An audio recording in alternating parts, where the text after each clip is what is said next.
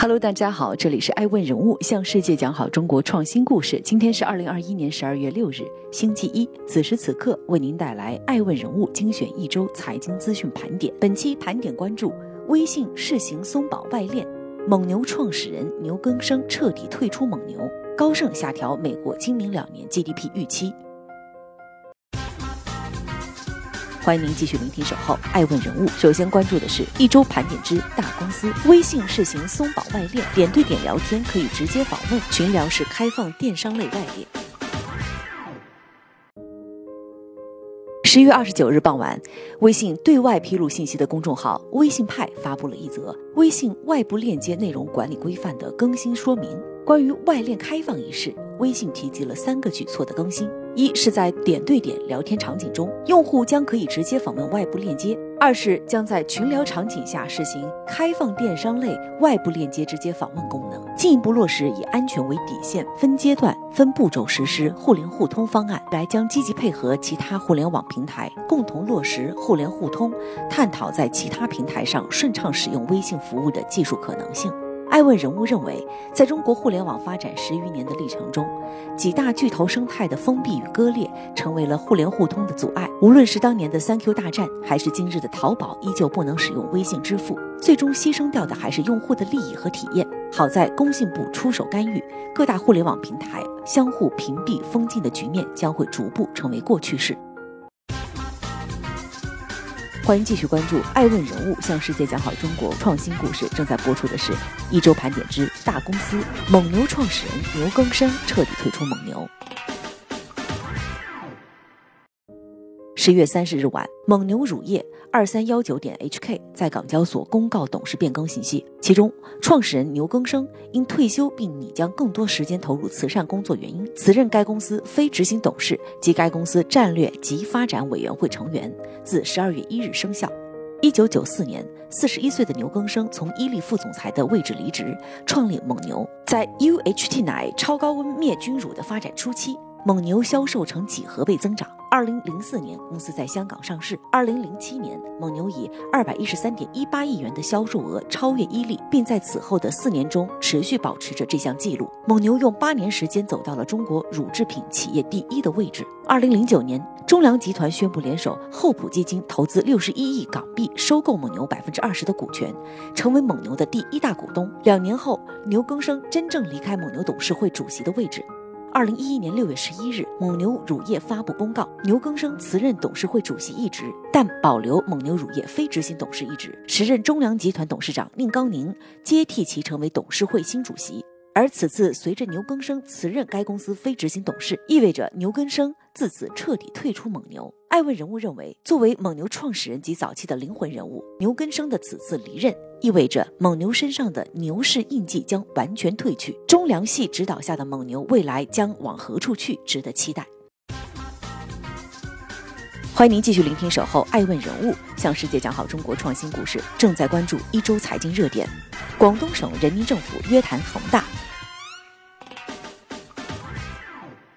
据广东省人民政府消息，十二月三日，中国恒大集团上市代码 HK 零三三三三在香港联交所发布了无法履行担保责任的公告。广东省人民政府对此高度关注，当晚立即约谈了中国恒大集团实控人许家印。应恒大地产集团有限公司请求，为有效化解风险、保护各方利益、维护社会稳定，广东省人民政府同意向恒大地产集团有限公司派出工作组，督促推进企业风险处置工作，督促切实加强内控管理。维护正常经营。爱问人物认为，在“房住不炒”成为国策、房地产税被提上日程的背景下，房地产行业已经告别了真金白银的时代，大中小房地产企业在加速出清。广东省人民政府如何处理恒大此次事件，将有示范性的意义。欢迎继续聆听爱问人物，向世界讲好中国创新故事。继续关注滴滴启动在纽交所退市工作和香港上市准备工作。近日，滴滴宣布启动在纽交所退市的工作，并启动在香港上市的准备工作。目前，滴滴在美股的市值已经腰斩，股价七点八美元，相比于十四美元的发行价，持续处于破发状态。今年七月，网信办启动对滴滴出行的网络安全审查。网信办表示，为防范国家数据安全风险，维护国家安全。保障公共利益网络安全审查办公室按照《网络安全审查办法》对滴滴出行实施网络安全审查。为配合网络安全审查工作，防范风险扩大，审查期间滴滴出行停止新用户注册。而这距离滴滴上市不足四十八小时。二零二一年六月三十日晚，滴滴正式在纽交所挂牌上市。在本次 IPO 上市中，滴滴发行价定为十四美元，位于十三到十四美元 ADS 发行区间价格上限。最终发行三点一七亿股 ADS，比原计划的二点八八亿股多了百分之十。以十四美元的发行价计算，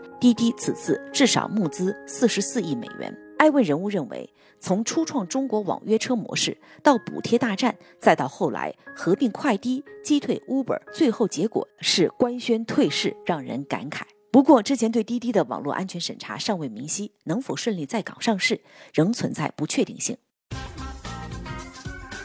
欢迎继续聆听《守候爱问人物》，向世界讲好中国创新故事。正在播出的是一周财经资讯盘点，接下来关注一周财经盘点之企业资讯。网易云音乐港交所上市。十二月二日上午，网易云音乐以云敲锣方式在香港联交所主板挂牌上市，股票代码九八九九。作为全球音乐社区第一股，网易云音乐开盘报价二百零五港元，对应市值四百二十五点九亿港元。网易云音乐在杭州总部举行小规模线下仪式，并同步在网易伏羲沉浸式活动系统瑶台举办线上敲锣仪式。创始人丁磊表示，这是他第四次参加网易的上市敲锣仪式。最新披露的数据显示，网易云音乐二零二一年前三季度营收五十一亿元，月活用户达到了一点八四亿。继续关注哈罗战略投资顺丰同城。十一月三十日，哈罗出行宣布与顺丰同城达成战略合作。据顺丰同城招股说明书披露，哈罗已经在近期加入顺丰同城港股 IPO 基石投资人行列。哈罗出行 CEO 杨磊表示，通过本次基石投资，双方在换电、基础设施、智能硬件、本地生活等领域达成更紧密的合作。不过，哈罗出行相关人士并未透露此次投资的具体数额。爱问人物继续关注一周财经盘点之企业资讯。拓普集团回应特斯拉召回事件。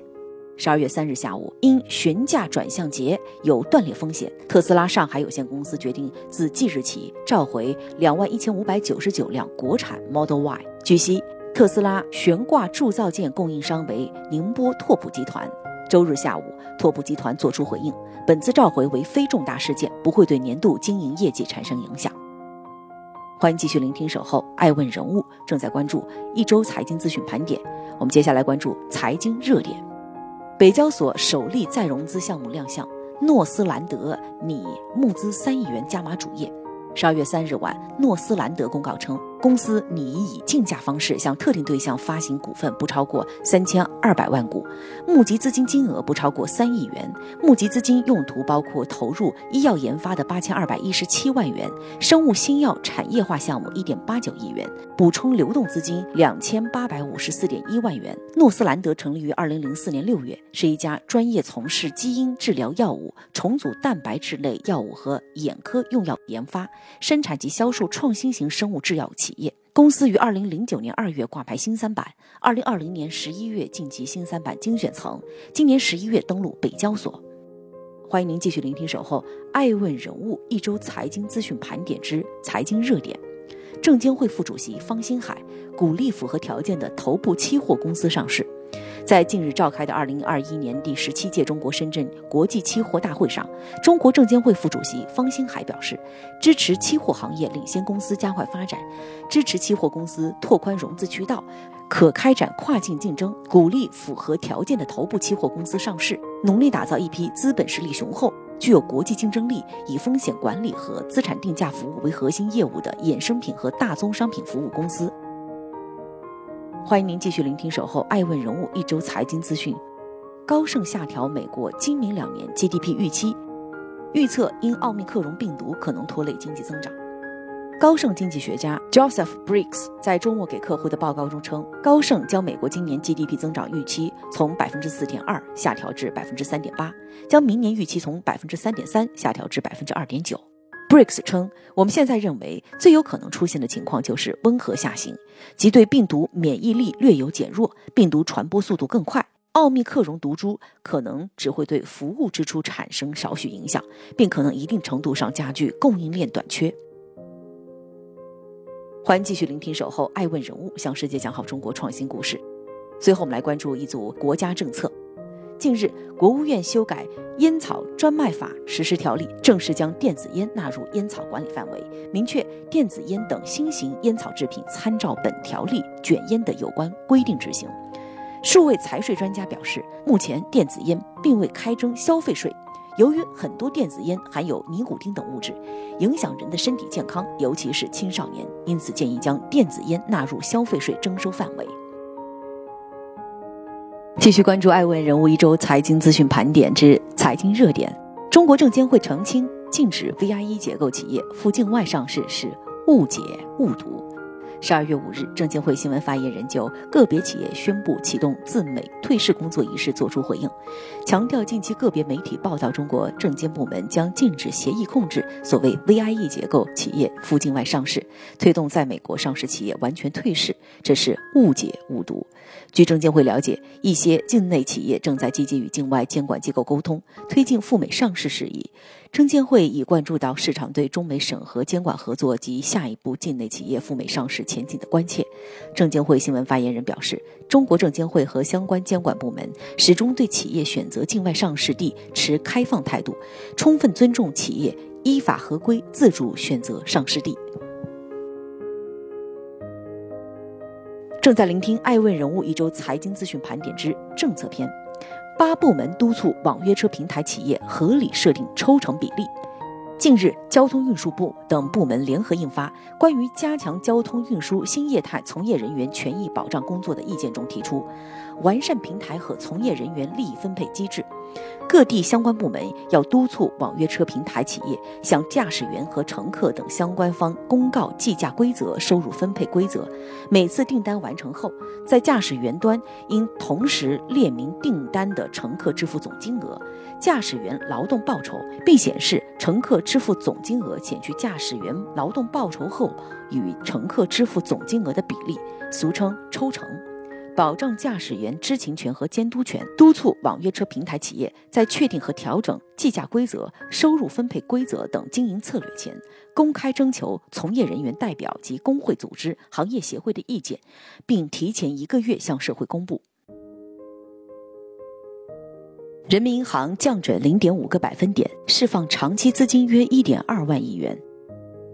十二月六日，据人民银行官网消息。为支持实体经济发展，促进综合融资成本稳中有降，人民银行决定于十二月十五日下调金融机构存款准备金率零点五个百分点，不含已执行百分之五存款准备金率的金融机构，共计释放长期资金约一点二万亿元。本次下调后，金融机构加权平均存款准备金率为百分之八点四，这是二零二一年以来第二次降准，目的是加强跨周期调节，优化金融机构的资金结构，提升。金融服务能力更好支持实体经济，降准的目的与今年七月的首次降准基本一致，但释放资金力度加大了，比上次的一万亿多了零点二个亿。最后，我们来了解国家邮政局的政策：快递企业要旗帜鲜明反对内卷。十二月三日。国家邮政局局长马军胜主持召开快递企业电话座谈会。马军胜指出，当前邮政快递业发展不平衡不充分的问题日益突出，行业规模大但质量不高，发展速度快但优势不足。快递企业要巩固好维护末端网络稳定、保障快递小哥群体合法权益等方面的工作成效，要旗帜鲜明反对内卷，防范不正当竞争，反对损害行业利益、损害员工利益的行为。以上是爱问人物为您带来的一周财经资讯，我是爱成。爱问人物向世界讲好中国创新故事，同时欢迎关注二零二一年爱问人物旗舰活动，十二月十八日在北京举办的二零二一全球创始人大会。更多财经资讯，欢迎关注爱问人物官网 iaskmedia.com。对，二零二一年十二月十八日全球创始人大会，我们不见不散。